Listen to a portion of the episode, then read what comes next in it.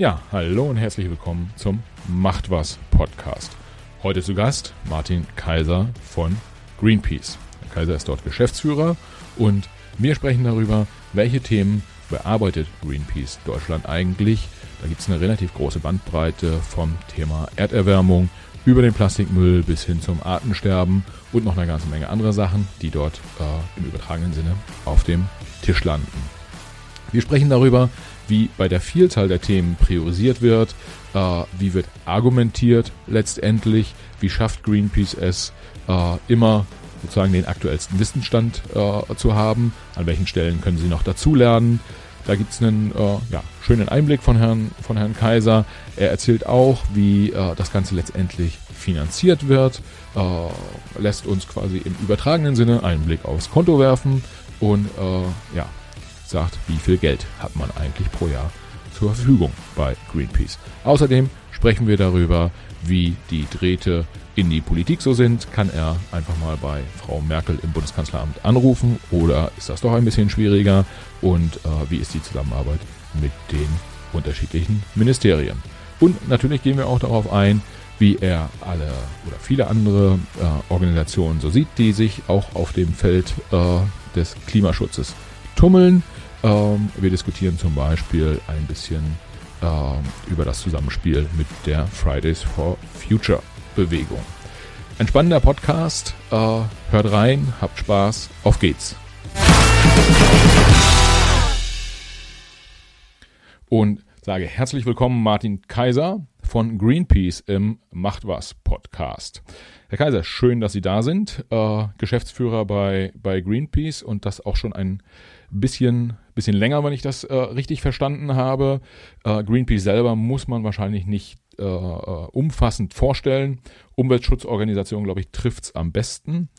Äh, aber wenn Sie mögen, sagen Sie gerne nochmal auch zwei, drei Sätze zu sich persönlich und vielleicht auch die zwei, drei aktuellsten News zu Ihrer Organisation. Ja, sehr gerne. Ich freue mich, dass ich äh, heute da sein kann.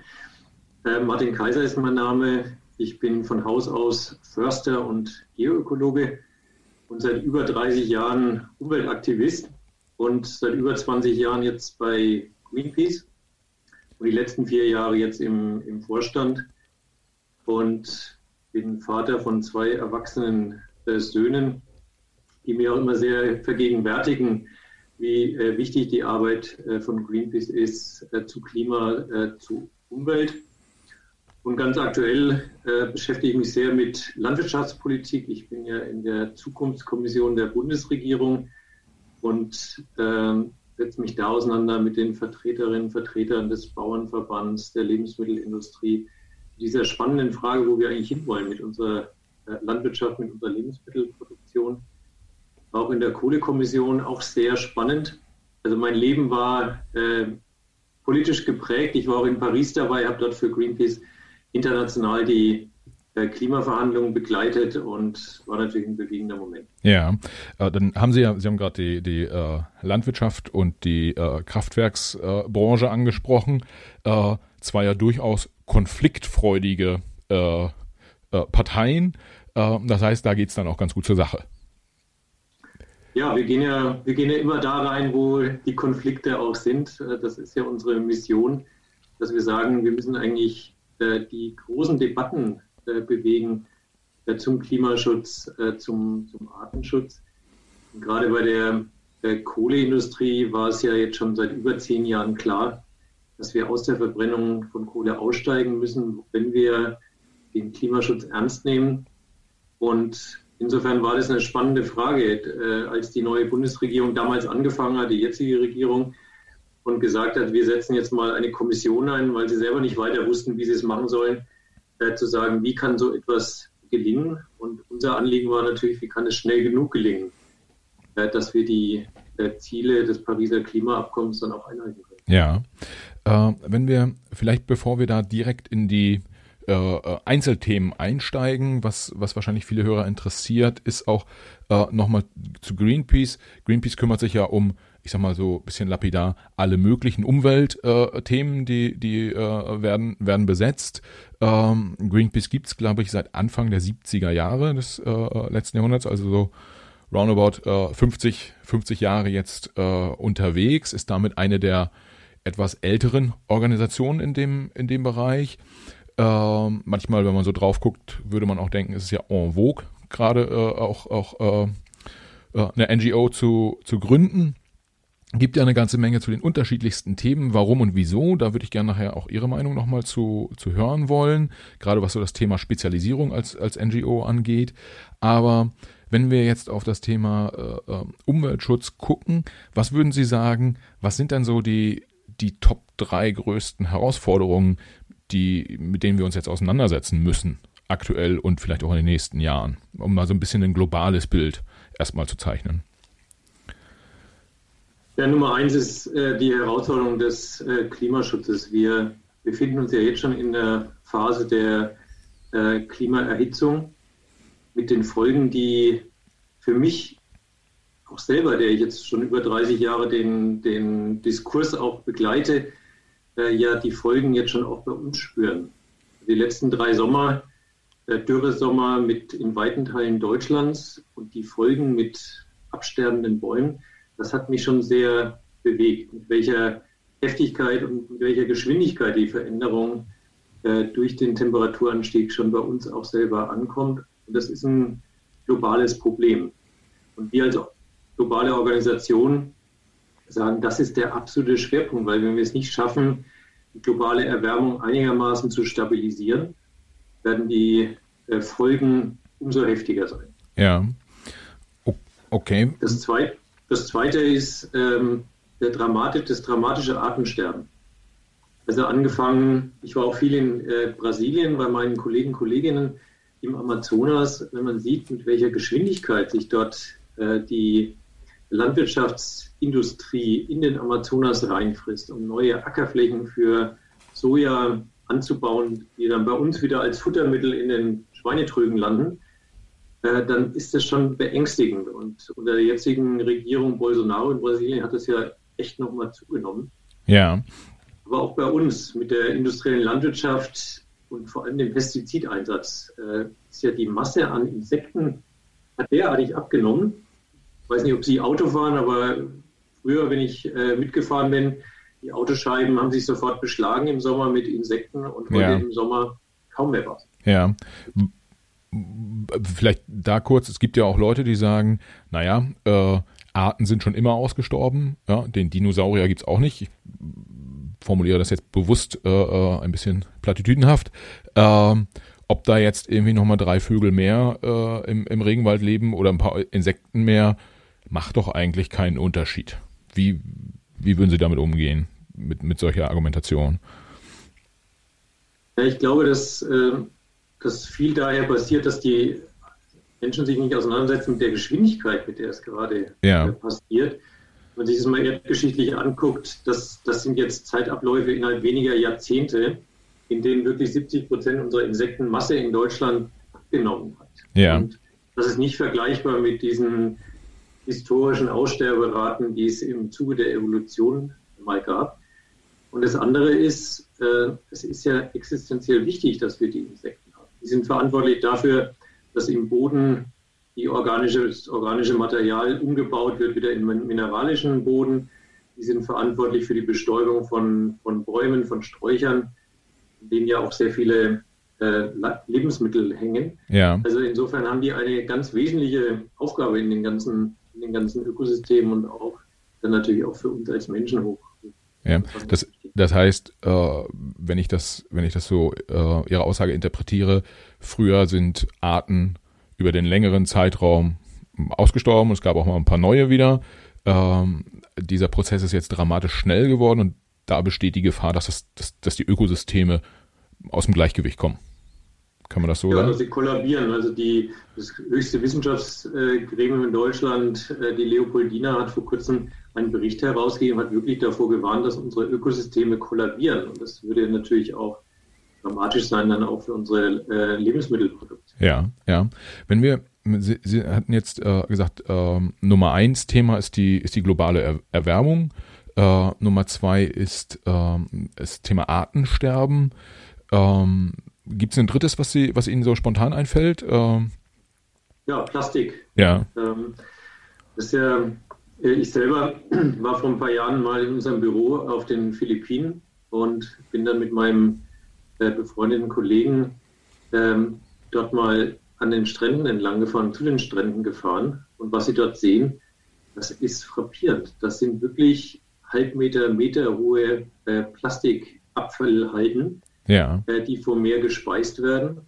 Und für mich besonders äh, schockierend war, dass dort auch von Firmen, die in Deutschland äh, produzieren, dann da die, äh, die Verpackungen dann zu finden sind. Wir haben es weltweit mit einem Export von Plastikmüll zu tun. Und die Leidtragenden sind vor allem dann auch die, äh, die Menschen in Asien, ähm, auch in China, äh, Philippinen werden natürlich sehr viele Abfälle auch über Flüsse einfach in die Meere reingeleitet. Und das führt dazu, dass wir mittlerweile diese ganz kleinen Plastikpartikel fast überall in den Weltmeeren, fast überall auf der Welt finden. Also es ist wie wirklich so ein, so ein Geschwür, was sich überall auf der Welt jetzt äh, verbreitet. Also ja. Das ist die dritte umweltpolitische Herausforderung, die wir haben. Ja, okay. Wenn wir, wenn wir uns diese drei großen Blöcke an, anschauen, dann ähm, ist jetzt so meine, meine Wahrnehmung, äh, das Thema Artensterben, das wabert in Anführungsstrichen immer so ein Stückchen mit. Also es ist immer präsent, aber es ist nie das ganz, ganz große Thema, auch medial nicht das ganz große Thema oder auch, auch in den Bundestagsdebatten nicht das ganz große Thema. Äh, ähm, Erwärmung äh, und CO2-Ausstoß war bis vor ja, irgendwie wahrscheinlich so zwölf Monaten super präsent. Fridays for Future hatte das Thema irgendwie ganz, ganz nach oben gebracht. Ähm, und wenn man nochmal einen Schritt zurückguckt, vor zwei Jahren, vielleicht vor zweieinhalb Jahren oder drei Jahren etwa, äh, war das Thema Plastik irgendwie en vogue, sozusagen. Ähm, jetzt hat man ja, wenn ich aus ihrer, also wenn ich in ihrer Position drauf, äh, drauf schauen würde, würde ich denken, hm, äh, erstmal müssen ja alle Themen in, in gewisser Weise auch in der Öffentlichkeit vorkommen, um überhaupt dann äh, Handlungen zu, äh, äh, zu generieren. Und ähm, das heißt, man muss sich irgendwie entscheiden, für welches Thema man wie arbeitet. Ähm, und bevor man das macht, muss man sich ja vielleicht auch noch angucken, welche Handlungsoptionen hat eine Organisation wie Greenpeace. Äh, wie, wie, sie, wie sieht das bei Ihnen aus? Also wenn nach meiner Einschätzung, was ich so sehe, ist, man, man kann protestieren, man kann Lobbyarbeit machen und man kann aufklären und PR äh, machen. Also so würde ich es machen, wenn, wenn, wenn, wenn ich bei Greenpeace wäre. Äh, ist das, also machen Sie es so oder sehe ich was komplett falsch? Ja, wir machen das so. Es kommt aber noch, kommen noch zwei Sachen dazu. Ähm, und die, glaube ich, ähm, für, für Greenpeace auch äh, stehen. Wir äh, machen friedvolle Proteste, ja. äh, Aktionen, wo wir wirklich den Finger in die, in die Wunde legen ja. und äh, so eine Aufmerksamkeit machen wollen für die Probleme äh, in der Welt, dass sie tatsächlich dann auch die notwendig, das notwendige politische Gehör finden. Und auch bei der Wirtschaft hilft es nichts, ähm, zu den Vorstandsetagen gehen zu wollen, zu sagen, sie haben da ein Problem, sondern die handeln wirklich erst dann, wenn sie auch einen öffentlichen Druck verspüren.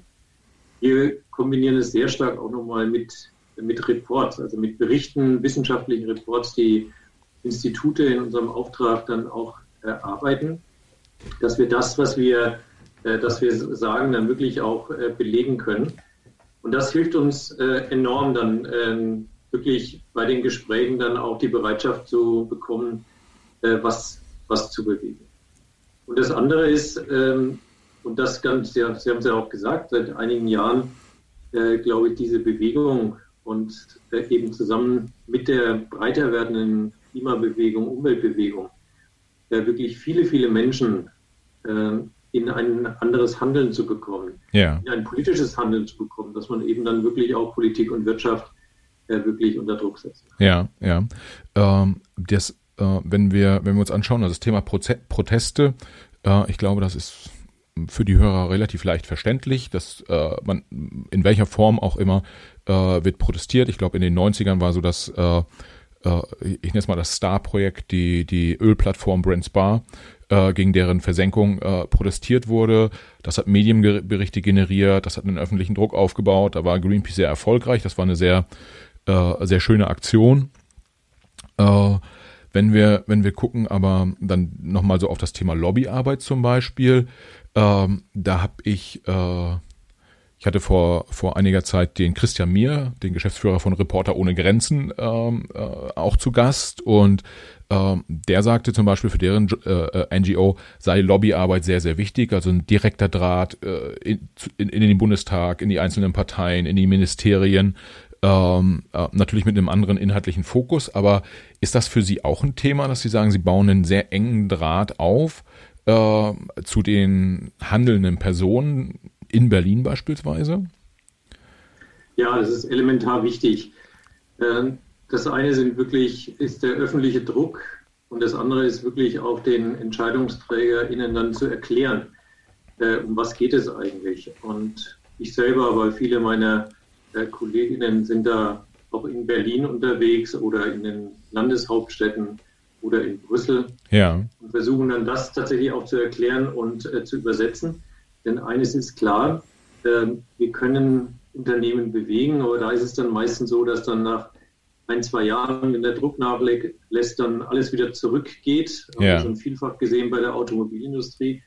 Deswegen ist dann auch wichtig ist, dass man dann so einen ähm, öffentlichen Druck dann auch umdefiniert sozusagen in gesetzgeberisches Handeln der Regierung.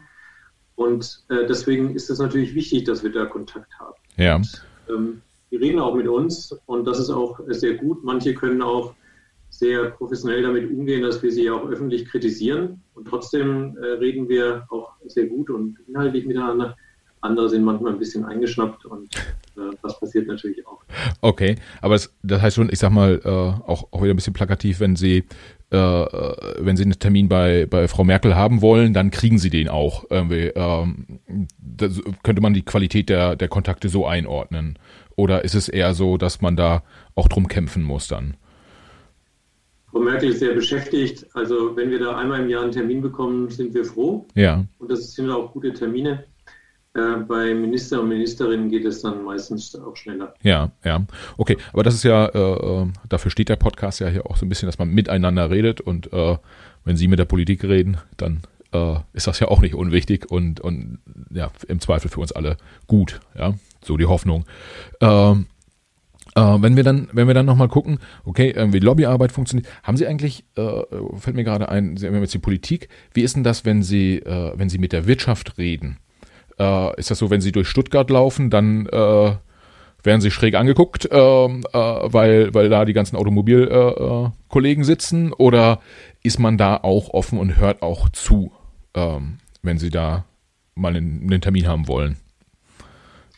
Also ich sage mal so, wenn wir, wenn wir es schaffen, mit unseren Kampagnen äh, die, das Versagen der Automobilindustrie seit vielen, vielen Jahren im Klimaschutz äh, auch äh, öffentlich zu machen, ja. dann ist die Bereitschaft sehr viel größer, auch der Vorstandsetagen mit uns zu sprechen. Ähm, ansonsten, wenn wir keine Kampagne fahren würden, dann äh, werden wir keinen Termin kriegen. Ja. Das ist das, was ich beschrieben habe. Je größer die Aufmerksamkeit ist, desto größer ist dann auch die, die Bereitschaft. Und gerade bei der Automobilindustrie äh, waren wir schon vielfach, gerade bei VW, auch vor zehn Jahren nochmal mit einer intensiven Kampagne. Und VW hat es einfach ausgesessen. Seit 30 Jahren im Wesentlichen haben die die Fragen des Klimaschutzes ausgesessen und haben dann immer gesagt, ja, wir haben effiziente Technologien, aber die Autos sind immer größer, immer schwerer geworden und es hat sich eigentlich bei dem Spritverbrauch überhaupt nichts geändert. Ja. Und eigentlich erst nach dem Dieselskandal ähm, war dann das wirklich so eine Erschütterung der Automobilindustrie, dass es jetzt gelungen ist, dass sie zumindest jetzt mal mit ersten Modellen einsteigen in die Elektromobilität und hoffentlich äh, dann auch tatsächlich sich loslösen von, dem, von der Produktion von Autos und sich mehr darauf konzentrieren, wie schaut eigentlich Mobilität aus. Ja, ja. Ähm, okay, das heißt, wichtig ist Aufmerksamkeit, um bewegen zu können. Ähm, das heißt ja auch dann, wenn wir, wenn wir draufschauen, wir sind so ein bisschen in einer Aufmerksamkeitsökonomie auch. Ähm, das heißt ja auch, dass, dass Greenpeace dann auch quasi im Wettbewerb um Aufmerksamkeit ist in den Medien mit anderen Themen. Ja? Also keine Ahnung, äh, äh wenn Dieter Bohlen morgen eine Reunion macht mit Modern Talking, dann hat er irgendwie Aufschlag, ist, kommt der überall vor. Äh, und äh, sie müssen zum Teil mit relativ trockenen Themen irgendwie da, da kämpfen, dass dann mal so ein Redakteur auch drüber schreibt oder berichtet, wie auch immer.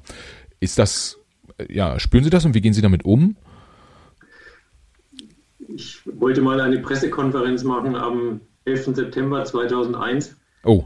Und ähm, das ging dann total in die Hosen. Da war ja dann auch wochenlang danach einfach alle Medien nur voll mit einem Thema. Ja. So ähnlich habe ich es jetzt im letzten März erlebt mit, mit äh, Covid-19. Ja. Dass äh, dann die öffentliche Aufmerksamkeit sich wirklich auf ein Thema komplett äh, konzentriert hat. Trotzdem war es für mich interessant, dass schon im Mai, Juni äh, diese Frage, wo gehen eigentlich die großen Gelder jetzt in den ganzen Konjunkturpaketen hin, äh, doch auch dominiert war von der Frage, dass es auch in die Zukunft investiert werden muss, also auch in Klimaschutz. Ja. Also da hat sich dann wieder ein Fenster für uns eröffnet. Und natürlich, wir sind äh, maßgeblich auch davon abhängig, äh, diese Öffentlichkeitsfenster dann auch äh, zu besetzen und zu nutzen, um dann wirklich in der, in der öffentlichen Debatte uns einmischen zu können. Ja, ja. Äh, ich habe in ähm, ähm, zum Thema Aufmerksamkeit, ich habe so ein bisschen äh, vorab mal geschaut, was so das letzte äh, ich sag mal, sexy Medienthema war, mit dem Greenpeace äh, in, den, in den Medien unterwegs war. Und äh, das, was ich gefunden habe, war, dass sie, ich glaube 2019, Ende 2019, der CDU das C äh, gestohlen haben aus dem, gestohlen in Anführungsstrichen, ich glaube, sie haben es zurückgegeben, äh, äh, aus dem, äh, aus der Parteizentrale. Das ist natürlich schon irgendwie durchaus äh, ein, ein guter Move, aber äh, ist da ist da nicht noch ein bisschen mehr drin? Äh, so, so ein bisschen mehr, ähm, mehr Sexiness äh, in den Themen, dass man, dass man einfach noch mal, noch häufiger ähm, äh, in den Medien vorkommt und für das ja exorbitant wichtige Thema Umweltschutz halt noch stärker werben kann. Ähm, rein, rein subjektiv betrachtet, äh, ich habe Brent Spar vorhin angesprochen, ähm, war Greenpeace ein Tick sexier in den 90ern als heute. Äh, wahrscheinlich sehen Sie es anders, aber vielleicht können Sie trotzdem was dazu sagen. Ja, wir haben uns ja das C nur ausgeliehen. Wir haben es ja dann auch wieder äh, zurückgegeben. Ähm, ich glaube, es hat sehr gut auf den Punkt gebracht, dass äh, der CDU, und das ist ja jetzt die Tage auch sehr aktuell, äh, eigentlich tatsächlich einen Plan fehlt, äh, wie sie diese Menschheitsaufgabe äh, Klima- und äh, Artenschutz tatsächlich bewältigen. Und deswegen, äh, glaube ich, war das eine einerseits witzige Aktion, aber hat eben dann auch das ziemlich gut auf den, auf den Punkt gebracht. Ja. Wir, wir sind ähm, mit unseren, unseren Schiffen jetzt ähm, über ein Jahr unterwegs gewesen, von, von der Arktis bis zur äh, Antarktis, ja. um auch die Folgen des, des Klimawandels mal äh, aufzuzeigen. Äh, wir sind auch gerade gegen die industrielle Fischerei äh, immer, immer auf den Meeren in der, in der Konfrontation mit einer Fischereiindustrie, die gerade ja auch die Fischbestände leer fischt und die kleinen Fischerinnen und Fischer an, an den Küsten dann äh, keine Fischbestände mehr haben. Also wir sind weltweit auch aktiv gegen die, gegen die Kohlekraft. Ähm, ja. Gerade auch China und, und Japan mit ihrem Export von Kohle. Aber was richtig ist, die, Durchdringung von unseren zum Teil spektakulären Aktionen in einer so großen Breite, dass Sie sagen, Sie haben es mitbekommen. Ja. Das ist dann, äh, das ist dann eher doch äh, die Ausnahme. Und wenn uns das gelingt, sind wir natürlich sehr froh. Aber die mediale Landschaft hat sich allein die letzten 20 Jahre, bei denen ich bei Greenpeace bin, wirklich sehr, sehr stark gewandelt. Weg von den, ich sage jetzt mal, 20 Uhr Tagesschau-Nachrichten, ja.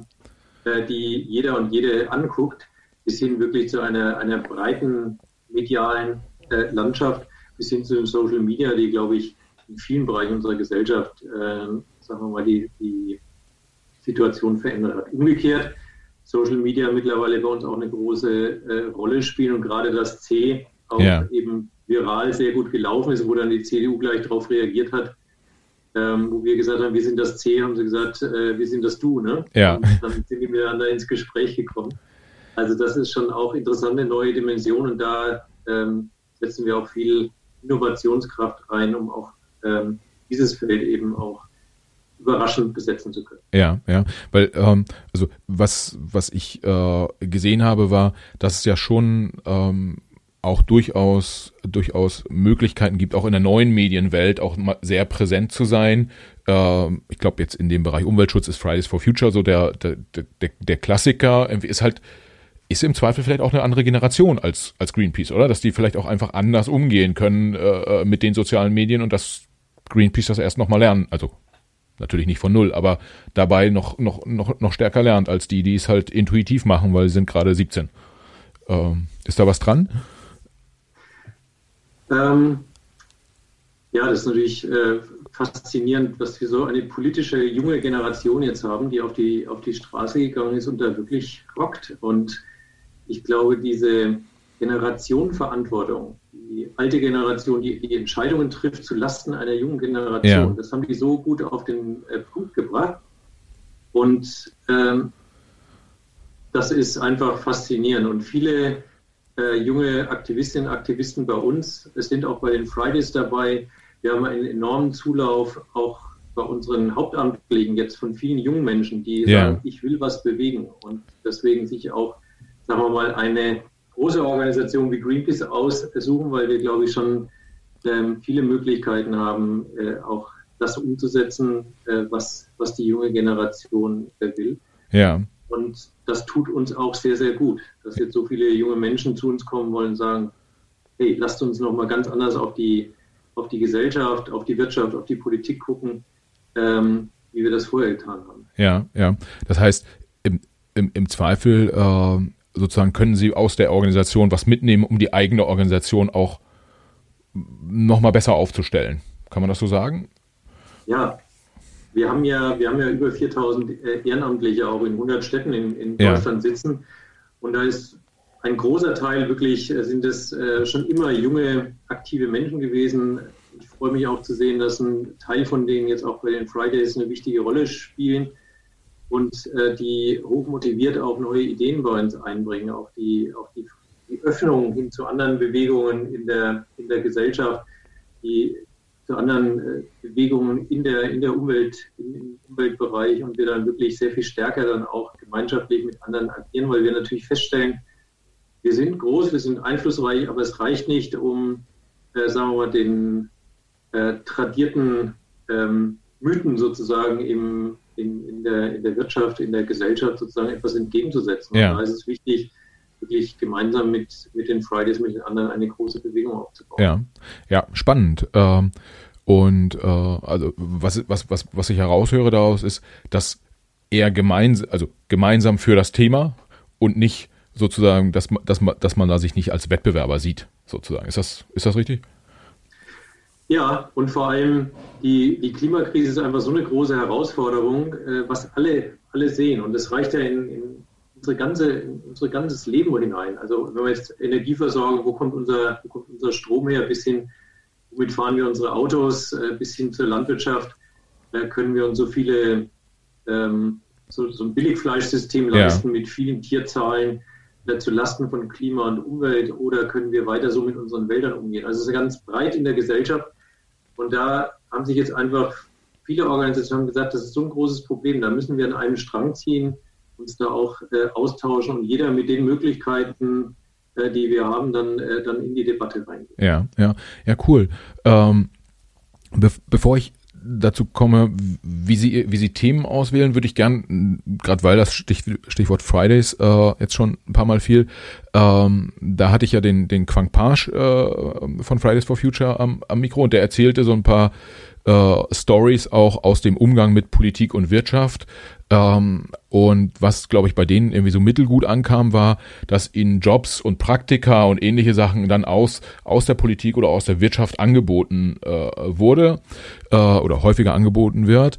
Ähm, jetzt stelle ich mir vor, Sie sind wahrscheinlich noch häufiger in so einer, in so einer Situation, sind eine etablierte, äh, äh, große, auch, auch machtvolle Organisation und ähm, dann, dann äh, sorgen sie dafür, dass äh, bei den Kollegen, äh, in, sie, haben, sie haben VW angesprochen, mit denen sie sehr ringen seit seit vielen Jahren, äh, aber auch Politiker sind ja nur so mittelbegeistert, wenn man sie, wenn man sie hart kritisiert.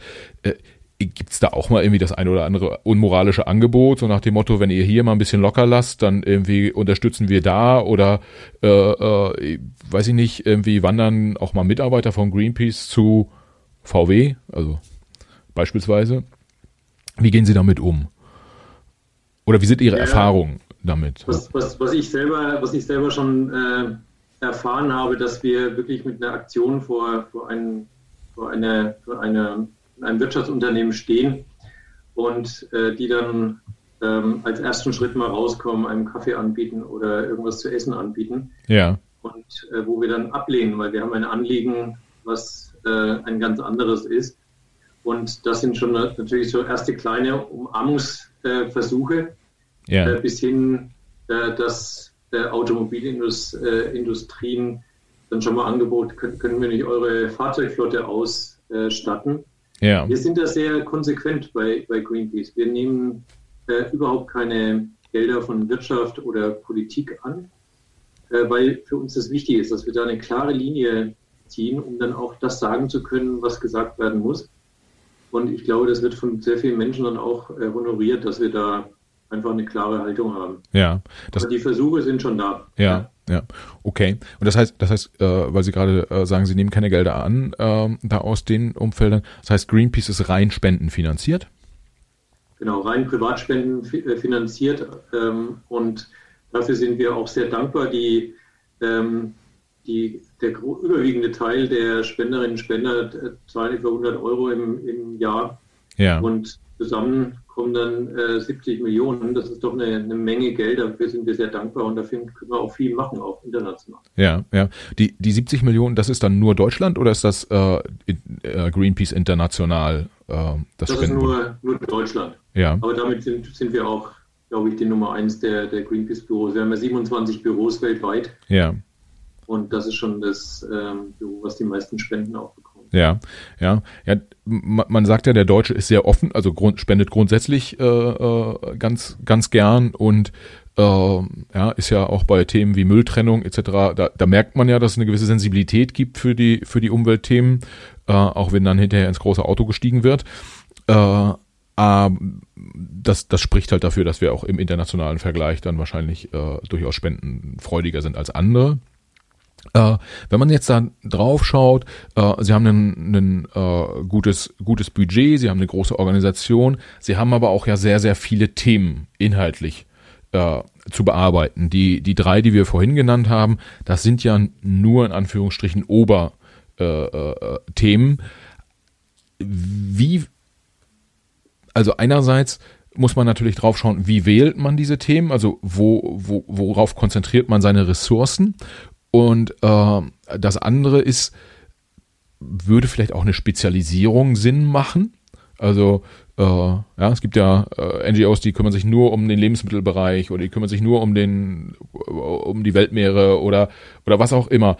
Äh, oder sagen sie ganz bewusst, wir wollen das komplette Spektrum abdenken und äh, das schaffen wir auch.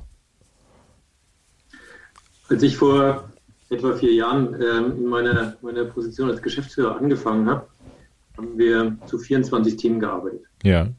Und da habe ich gesagt, Leute, das ist zu viel. Wir müssen uns, wir müssen uns konzentrieren und haben dann auch in der internationalen Diskussion mit unseren europäischen Kolleginnen und Kollegen, äh, aber vor allem auch jetzt hier in, in Deutschland gesagt, auf was wollen wir uns wirklich konzentrieren? Und haben dann gesagt, wenn Klimaschutz, wenn der Artenschutz die großen Herausforderungen sind, dann ähm, werden wir uns konzentrieren einmal aus, auf den Kohleausstieg, also den Ausstieg aus der Verbrennung von Kohle hier in Deutschland, äh, größte Kohleemittent in Europa. Äh, wir wollen die Mobilitätswende, also weg wirklich von dem Verbrennen von Benzin und Diesel und hin zu einer äh, neuen Mobilität, wo Elektroautos eine Rolle spielen, aber vor allem auch der öffentliche Nahverkehr, der Fernverkehr, eine viel größere Rolle spielt. Wir wollen das Billigfleischsystem ändern. Ja. ganz viel dran, auch im Tierschutz, aber auch im Klimaschutz und Artenschutz. Wir wollen, dass äh, der Amazonas erhalten wird, wir wollen da unsere Kraft reinstecken, aber auch die Wälder hier völlig anders äh, behandelt werden. Und wir wollen den Meeresschutz voranbringen. Also haben wir uns wirklich auf äh, große Themen äh, konzentriert. Und gleichzeitig, und das ist interessant, Sie haben es vorhin gesagt am Eingang, wir sind 50 Jahre äh, geworden in diesem Jahr, oder wir werden in diesem Jahr 50. Letztes Jahr ist Greenpeace Deutschland 40 geworden. Aber die erste Aktion, die wir gemacht haben, 71, ja. Das war in äh, Alaska gegen Atombombenversuche. Ja. Und auf diese Wurzeln haben wir uns wieder besonnen, gerade in dieser geopolitisch äh, doch wirklich sehr aufregenden Zeit und haben gesagt, äh, Friedenspolitik, Frieden und ähm, Klima haben so viel mittlerweile zu tun. Wir sehen es, äh, dass Klimawandel, Klimaerhitzung oft zu Migration führt, ja. Flucht äh, aus, äh, aus den ländlichen Regionen in die Städte, aber auch von, von übergreifend, länderübergreifend. Also wie gesagt, so ein wichtiges Thema, das müssen wir auch noch aufgreifen. Ja. Dann haben wir gesagt, das ist jetzt das Paket, mit dem wollen wir jetzt die nächsten Jahre arbeiten, uns darauf konzentrieren. Und es klingt noch nicht so ganz für Sie wahrscheinlich wie eine Konzentration, aber es war für uns schon eine sehr starke äh, Verdichtung von Themen. Wir sind eine große Organisation, also wir, wir können das auch machen. Ja, also ta tatsächlich dachte ich gerade, als Sie so äh, die Themen aufzählten, ähm, äh, dass jetzt so in, in, einem Unternehmen, in einem klassischen, würde man sagen, Mensch, sind doch eine ganze Menge Produkte, äh, die man da letztendlich ähm, äh, am Wickel hat. Und das hängt dann sicherlich auch mit der, mit der Leistungsfähigkeit zusammen. Wie, wie, viel, wie viel kann man davon bearbeiten? Ähm, was ich mich halt immer frage, ist bei der, bei der Anzahl und auch bei der Art der Themen, ähm, das sind ja auch alles sehr komplexe Themen ähm, und Themen, die sowohl Manpower als auch wissenschaftliches Know-how brauchen. Ähm, was mich da interessiert ist, wie, wie äh, finden Sie Ihre Positionen zu diesen, zu diesen einzelnen Themen und äh, ja, letztendlich, wie priorisieren Sie dann? Und Womanpower brauchen wir auch. Ja, ähm, ja wir haben, äh, wir haben, also das ist für uns ganz wichtig, auch ähm, in, den, in den einzelnen, einzelnen Kampagnen, dass wir wirklich auch Expertinnen und Experten äh, haben. Also wir haben äh, Chemiker, in den Organisationen, wir haben Physikerinnen, wir haben ähm, äh, Leute mit einem ökonomischen Background, also Ökonomen bei uns. Also eine ganz breite Spektrum. Ich selber habe es ja anfangs gesagt, ich bin Förster und Ökologe. Äh, aus dem Bereich haben wir auch ähm, Mitarbeiterinnen und Mitarbeiter, weil uns das wichtig ist, dass äh, das, was wir wirklich machen, auch äh, faktenbasiert ist. Wir arbeiten dann sehr stark auch mit wissenschaftlichen Instituten zusammen. Äh, gerade wenn es, wir machen nicht selber irgendwelche wissenschaftlichen Berichte, sondern wir äh, beauftragen Institute für uns Fragestellungen zu bearbeiten und mit den Ergebnissen gehen wir dann auch in die, äh, in die Debatte, äh, weil es äh, gerade in einer Zeit wie heute, aber das war es schon immer für Greenpeace wichtig ist, dass wir, dass wir wirklich faktenbasiert äh, arbeiten. Also das ist, das ist ganz wichtig. Und ich sage Ihnen ein Beispiel, wir haben Anfang letztes Jahres haben wir äh, eine, eine, eine Studie veröffentlicht, äh, wie man mit der Frage Umbau von Stellen umgehen kann, von der Massentierhaltung hin zu ähm, ökologischer Tierhaltung. Und äh, da wurde ein Vorschlag erarbeitet mit einer Abgabe, also eine Abgabe auf jedes Fleischprodukt, das ja. über 50 Cent teurer wird. Und mit dieser Abgabe wird dann wiederum bei den Bäuerinnen und Bauern dann der, der Stallumbau finanziert haben auch noch vorgeschlagen, dass man die Mehrwertsteuer für Fleisch erhöht von jetzt 7 auf 19 Prozent und umgekehrt Gemüse vergünstigt, weil das äh, klimapolitisch, aber auch gesundheitlich äh, günstiger ist, so zu machen. Und der erste Vorschlag ist tatsächlich eins zu eins dann von der Politik übernommen worden. Also das äh, ist dann wirklich natürlich toll, wenn man dann so ein direktes Ergebnis äh, sieht. Äh, wir haben aber auch ähm, zum Beispiel schon 2008 hatten wir ein Kohleausstiegsgesetz ähm, von Juristinnen und Juristen erarbeiten lassen, haben das in die politische Debatte gebracht. Damals haben wir alle noch gesagt, seid ihr verrückt? Ja. Wollen wir aus Atom aussteigen und ihr denkt an den Kohleausstieg? Ähm, aber zwölf Jahre später, da dauert es dann ein bisschen länger, ja. wir dann jetzt auch ein Kohleausstiegsgesetz bekommen. Okay, aber das heißt, das heißt, ähm, Ergebnisse der Arbeit sind, sind zu sehen. Ähm, ich würde nochmal vielleicht einen, einen Schritt nochmal zurück zu dem, wie, wie kommen Sie auf die, auf die Ergebnisse? Äh, ich selbst bin ja jetzt weder bei, bei Themen wie Gain Food oder äh, äh Verkehrswende der Experte, deshalb äh, würde ich da ungern einzelne Positionen sozusagen tiefgehend äh, beleuchten. Aber was mich schon interessiert, ist, ich habe mir zum Beispiel das Thema Genfood mal angeschaut und das wird ja durchaus sehr, sehr kontrovers diskutiert. Äh, ich, Greenpeace hat, glaube ich, eine sehr klare Meinung dazu. Also genverändertes äh, ähm, äh, Essen soll nicht auf den, soll nicht auf den Tisch kommen. Äh, jetzt habe ich gesehen aber, dass äh, zum Beispiel die, die Partei Die Grünen, die, wo ich jetzt mal sagen würde, die historisch sehr nahe stehen, dass es da innerhalb dieser Partei ja durchaus äh, äh, äh, ja, Bewegungen gibt, auch äh, grüne Gentechnik sozusagen zuzulassen, in, in welcher Form auch immer, und dass es auch dort einen sehr intensiven Reibungspunkt gibt und Wissenschaftler sowohl auf der einen als auch auf der anderen Seite äh, letztendlich äh, argumentieren. Ich, ein Stichwort ist irgendwie goldener Reis. Äh, äh, scheinbar, wo man, mit dem man versucht, Vitaminmangel äh, bei, bei Menschen auszugleichen. Äh, das ist so ein Thema, vielleicht kann man anhand dessen mal schildern, wie haben Sie Ihre Position gefunden und wie äh, folgen Sie sozusagen dem, dem technologischen und wissenschaftlichen Fortschritt auf diesem ja durchaus sehr komplexen Thema? Also zunächst einmal habe ich einen sehr guten Kollegen, der, der ist absoluter Gentechnik-Spezialist, also auch studierter äh, Biologe, der da eine hohe Expertise hat. Äh, wir arbeiten ja schon sehr lange ähm, gegen, die, gegen die grüne Gentechnik, ja. also auch zu unterscheiden von der, von der roten Gentechnik im Medizinbereich, äh, weil aus zwei Gründen. Das eine ist, ähm, und da hat sich ja auch Europa dazu verpflichtet. Äh, wir haben ja, wir haben ja wirklich eine, eine Vorsorge, Vorsorgeprinzip in Europa auch ähm, verankert. Das heißt, wenn ähm, neue Gentechnik in die Natur gebracht werden soll, muss man ja abschätzen können, welche, welche Auswirkungen hat das in den, in den natürlichen Ökosystemen äh, auf die Verbreitung von solchen, von solchen Genen? Kann man das wirklich containen, zusammenhalten oder verbreitet sich das? Und welche Auswirkungen hat das auf den übrigen äh, Genpool, der von Natur aus ja. äh, da ist?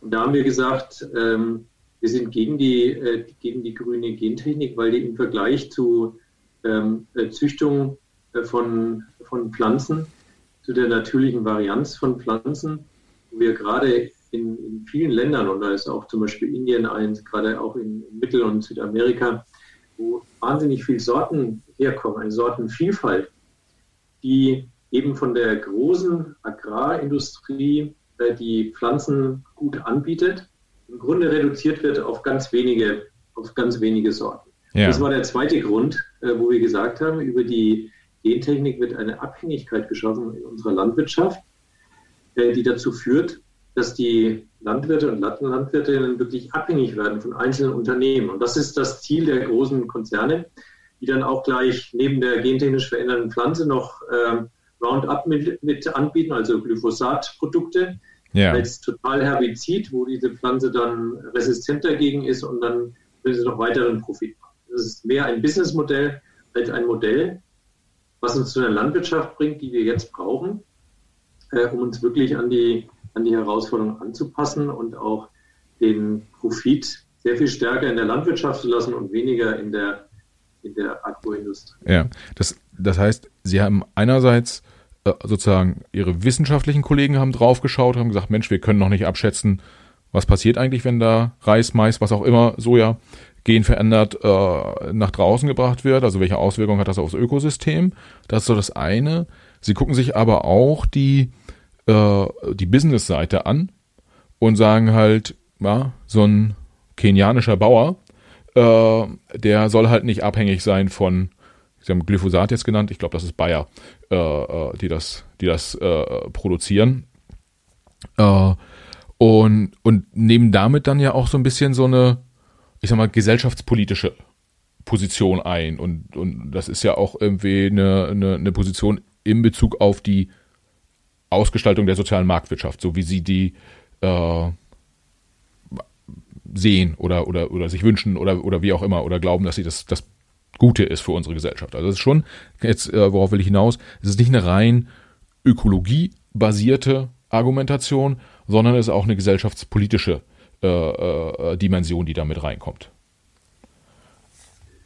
Also dafür, dafür stehen wir, ne? dass wir, dass wir wirklich auch dann mit ähm, guten, auf, basierend auf guten Analysen wirklich auch uns eine Meinung bilden und diese ja. dann auch in die gesellschaftliche Debatte einbringen. Und das ist ja ähm, bei äh, wissenschaftlichen Erkenntnissen äh, für sich alleine äh, verändert es ja noch nicht die Gesellschaft. Und insofern sind wir natürlich dann diejenigen, die, uns, die sich klar positionieren. Ja. Äh, in Abwägung auch der gesellschaftlichen Debatte und dann da wirklich auch reingehen. Ja. ja. Das heißt, Sie würden auch äh, tendenziell dann ich mal, die, die Veränderung da in der Grünen Partei angesprochen, äh, im Prinzip auch mit denen dann in den Konflikt gehen, obwohl die ihnen jetzt historisch inhaltlicher durchaus, durchaus nahe stehen.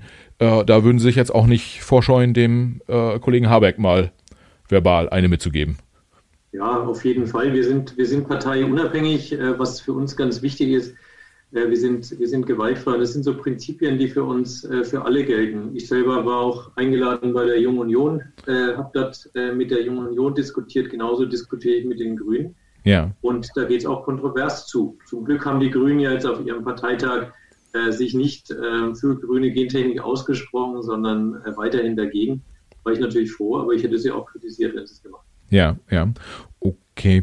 Ähm, ein anderes äh, sehr, äh, achso, was ich habe hier gerade noch notiert, sehe ich, ähm, sie hat, ich habe bei Google nach diesem goldenen Reis gesucht und da habe ich gesehen, Greenpeace hat eine Anzeige geschaltet dort. Heißt das, sie, sie machen auch quasi, äh, sie nehmen auch Geld in die Hand, um ihre äh, Botschaft zu kommunizieren?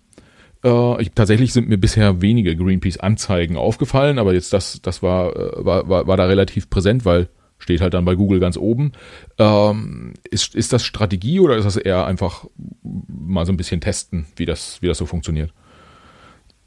Es ist äh, strategisches Testen, manchmal auch strategisches äh, Platzieren. Ja, wir nehmen auch äh, Gelder, Gelder in die Hand, weil wir natürlich als spendenbasierte Organisation äh, auch für die Dinge, äh, die wir tun, ähm, die auch in die Öffentlichkeit bringen wollen, um Menschen aufzufordern, uns auch weiter, weiter zu unterstützen.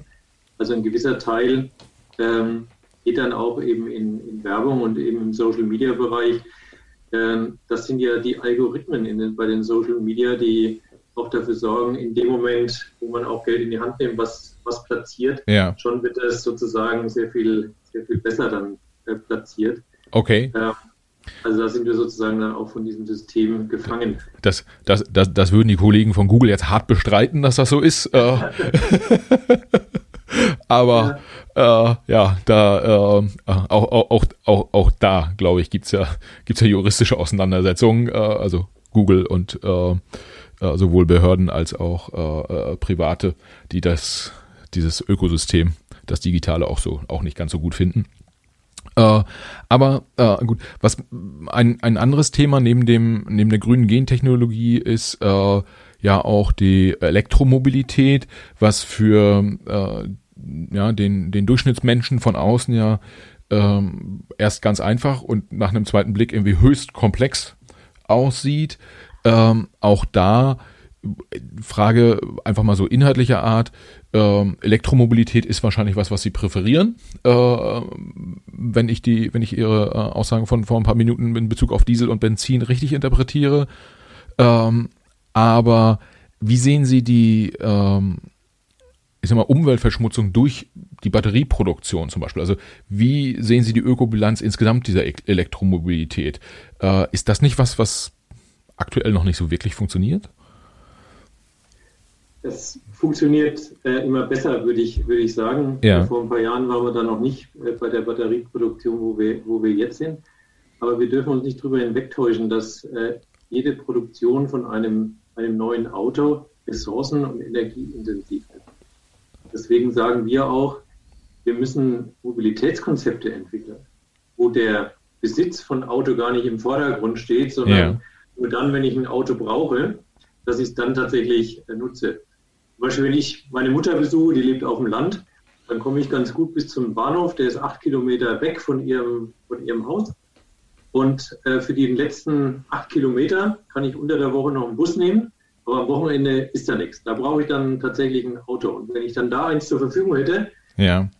macht, das, macht das total Sinn. Während ich selber wohne jetzt in der Stadt, ich habe noch, äh, ich habe da, ich brauche da kein Auto. Ich habe seit 15 Jahren kein Auto mehr. Ja. Und ähm, komme da problemlos hin. Wenn ich mal eins brauche, dann mache ich Carsharing fahre irgendwo hin. Also wir brauchen weniger Autos, aber es muss dann zur, äh, zur, Verfügung stehen für den Moment, wo wir es brauchen. Die meisten Autos stehen ja 95 Prozent der Zeit sowieso nur herum und werden nicht, nicht gefahren. Deswegen muss man sich bei jedem Auto überlegen, es ist ressourcenintensiv, es ist energieintensiv. Was aber wichtig ist bei der Elektromobilität ist, dass eben, wenn, wenn mit ähm, grünem Strom produziert, dass dann beim Verbrauch kein CO2 entsteht. Ja. Und diesen Technologiewechsel, den brauchen wir jetzt dringend, denn die Automobilindustrie hat es wirklich geschafft, seit 30 Jahren, wirklich 30 Jahren sind die Emissionen im Verkehrsbereich keine Tonne nach unten gegangen. Ja. Und äh, insofern ist da großer Handlungsbedarf.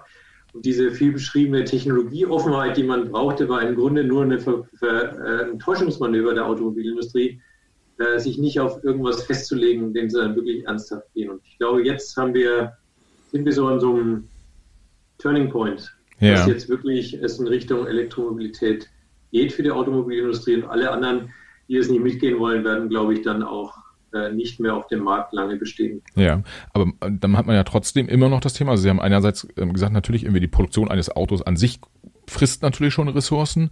Ähm, aber was jetzt ja auch durchaus stark in den Medien ist, ist, äh, also die Batterieproduktion ist nochmal irgendwie ressourcenintensiver und äh, wir produzieren uns äh, eine Menge Müll, wo heute noch keiner weiß, was machen wir damit eigentlich künftig. Wie, wie ist da Ihre Position zu oder Ihr Ratschlag an Industrie und Politik, damit umzugehen? Also es äh, wurde jetzt gerade zur Batterietechnik wird, wird enorm viel äh, sagen wir, geforscht und verändert. Da gab es jetzt auch wirklich schon Technologiesprünge in den letzten Jahren. Und die Überlegung geht dahin, dass man Batterien wirklich auch mehrfach verwendet, also austauscht, dann äh, äh wieder, ähm, wieder nutzt und sozusagen auch so ein Downcycling macht, dass man ja. sagt, äh, wo sind die verschiedenen äh, Einsatzbereiche. Das ist, glaube ich, schon äh, sehr sinnvoll.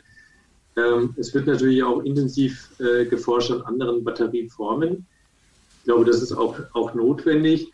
Und ähm, die Zahlen, also wenn man so ein Lifecycle Assessment macht, dass man sagt, ein Auto von, von der ersten, vom ersten Kilometer oder von der Produktion bis zum letzten Kilometer, wie effizient ist das? Bezug auf Ressourcen, auf Energie. Äh, da haben sie jetzt die Elektroautos schon verbessert. Es muss auch noch weitergehen. Ja. Äh, trotzdem, für die Einsatzbereiche, wo wir Autos brauchen, ähm, ist unsere Analyse, ist es besser, als äh, wenn wir weiter wirklich mit äh, Benzinern und Diesel äh, herumfahren, äh, weil die tatsächlich auch für das Klima ein, ähm, wir müssen aus Öl aussteigen, wir müssen auch aus dem Neuverkauf von diesen Fahrzeugen 2025 spätestens dann auch aussteigen. Ja. Und äh, weil wir sonst äh, die Klimakrise nicht in den Griff bekommen. Also das Öl ist nach der Kohle jetzt die nächste große Baustelle. Ja, und das, das heißt, Sie sagen, ähm, Elektromobilität ist nicht perfekt, aber ist das kleinere Übel im, im Vergleich mit der äh, mit dem Verbrennungsmotor.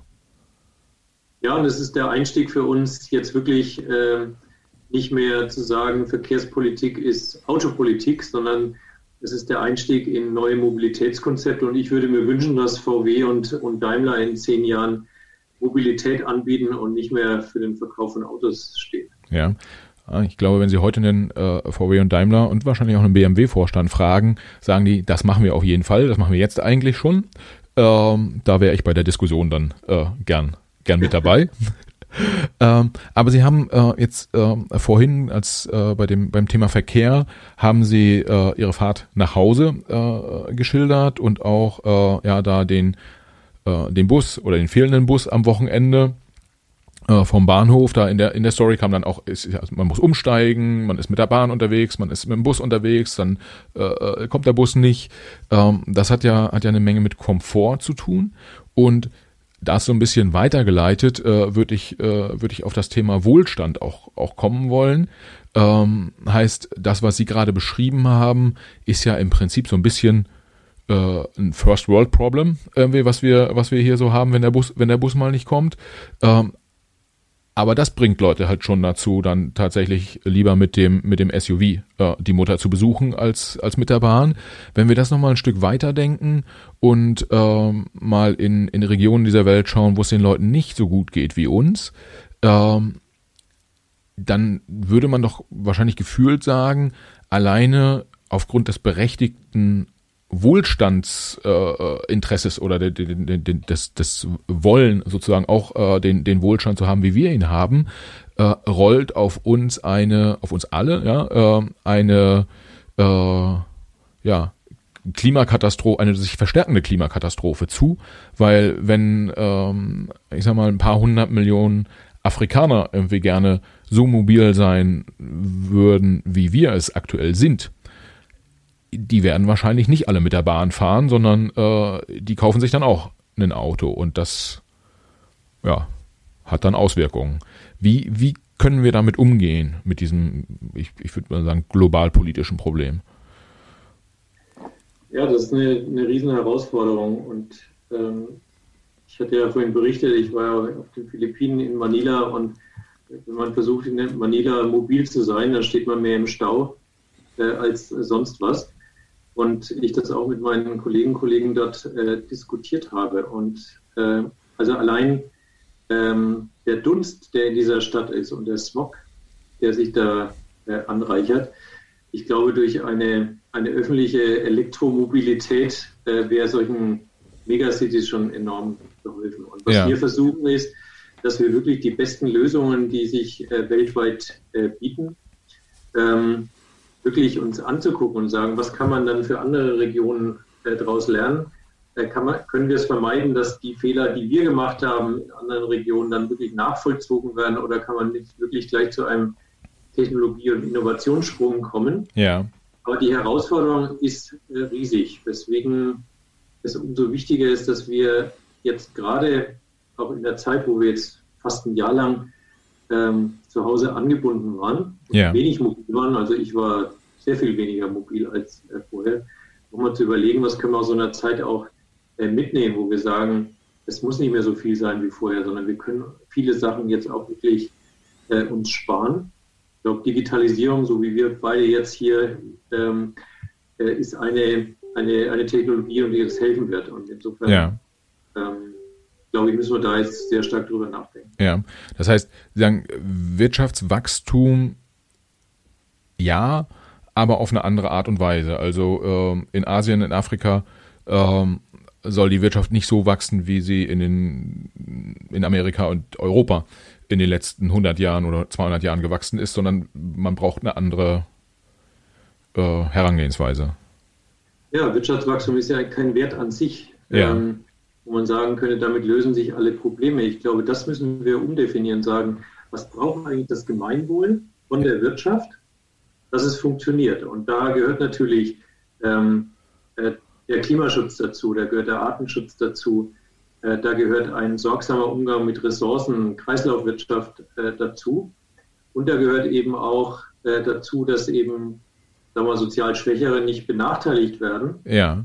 Ich glaube, das jetzt wirklich im Paket zu denken und äh, zu entwickeln, das ist die Herausforderung in diesem Jahrzehnt, die wir jetzt vor uns haben. Ja. Ähm, manchmal, wenn, also wenn ich jetzt mal einen, äh, ein Beispiel, äh, wenn wir äh, wenn wir wenn wir äh, shoppen gehen, ähm, ja und dann irgendwie werden da die günstigen T-Shirts äh, verkauft, dann greifen die Leute zu und ähm, ja, in, in, auf den Philippinen stehen die Leute halt im Stau, fahren auch da die, die Autos. Ähm, ist das so ein bisschen so, dass man sagt, Mensch, wir müssen es den Leuten tiefergehend erklären? Ähm, oder ähm, ist das ein, braucht das einfach Zeit, bis dieses Bewusstsein sich verändert? Weil verzichten möchte ja wahrscheinlich niemand, sondern wenn dann anders kommunizieren. Äh, nicht kommunizieren, konsumieren, sorry. Ja, also wir stellen mehr und mehr fest, äh, das Erklären ähm, funktioniert so nicht, sondern es ist, glaube ich, wichtig, ins Gespräch zu kommen und äh, in den Dialog zu kommen und gemeinsam zu überlegen, äh, was, was können wir tun. Und deswegen ist es eben so spannend, äh, dass die junge Klimabewegung da so, ähm, da so aktiv ist, äh, weil ich glaube, wenn also meine Söhne mit mir sprechen über diese, diese Fragen, dann, dann bewegt mich das noch mal viel mehr, als, ähm, als wenn jetzt ein Gleichaltriger mit mir spricht. Und insofern, glaube ich, liegt da eine ganz große, große Kraft zu überlegen, äh, was müssten wir jetzt eigentlich zusammen tun, dass die junge Generation gleich gute oder bessere Lebensbedingungen dann auch hat ja. ähm, als, als wir. Und ich glaube, das ist ein ganz großer Hebel und da müssen wir in den Diskurs kommen.